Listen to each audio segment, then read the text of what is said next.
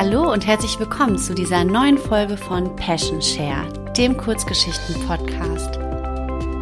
Es macht mir riesig viel Spaß, die Geschichten vorzulesen. Und wie du vielleicht gemerkt hast, hat sich hier eine kleine Routine eingeschlichen, denn jeden Mittwoch kommt eine neue Folge online. Zwischendurch kommen auch nochmal Folgen online, allerdings sind die meist unangekündigt und Heute lese ich dir wieder mit Freude eine wunderbare Geschichte von der lieben Jenny Barbara Altmann vor.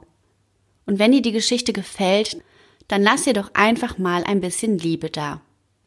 Und auch ich freue mich jederzeit über jeden einzelnen Zuhörer und auch über Feedback, wenn du Anregungen hast, Verbesserungen oder auch einfach Vorschläge, wenn du jemanden kennst, der Kurzgeschichten oder Inhalte schreibt, die zum Nachdenken anregen, dann immer her damit. Aber jetzt will ich dich nicht weiter auf die Folter spannen. Viel Spaß beim Zuhören.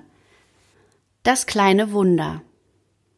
Ich hielt mich für einen Menschen, der stets optimistisch ist und die Hoffnung nie verliert. Doch ich wurde eines Besseren belehrt, als ich eines Tages eine Amaryllis geschenkt bekam. Es war so eine, deren Zwiebel mit einer dicken Wachsschicht ummantelt war. Die Amaryllis musste man nicht gießen oder sich sonst um sie kümmern. Sie blühte einfach und sah wunderschön aus. Doch eines Tages war ihre Schönheit verblüht. Trocken fielen die Blüten zu Boden und auch die Blätter verwelkten. Als die Zwiebel all ihre Schönheit ausgehaucht hatte und trocken und tot dalag, wurde mein Sohn sehr traurig. Mit Tränen in den Augen sagte er Mami, die schöne Blume soll wieder blühen. Ich brachte es nicht über mich, ihm zu sagen, dass diese Blume nie mehr blühen würde, und tröstete ihn damit, dass dies eine Winterblume sei, die in der Wärme unseres Hauses nicht mehr blühen könne. Anstatt sich damit zufrieden zu geben, bestand mein Sohn darauf, die in Wachs gehüllte tote Amaryllis-Zwiebel von nun an im Kühlschrank aufzubewahren. Ich gab nach, irgendwann würde ich die Zwiebel unbemerkt entsorgen und meinem Sohn so das Leid ersparen, dass die Blume, die er so gerne retten wollte, nicht mehr zu retten war. Doch es gab einen unbemerkten Moment. Die braune, trockene Zwiebel blieb im Kühlschrank und wann immer ein Besucher sie entdeckte, erklärte ich, was es damit auf sich hatte. Verständnisvolles Nicken war die häufigste Reaktion darauf. Ja, die Kinder. Es fällt ihnen so schwer loszulassen. Er wird sicher bald einsehen, dass die Blume nicht mehr zu retten ist. Dann kannst du sie wegwerfen. Frühling, Sommer und Herbst vergingen.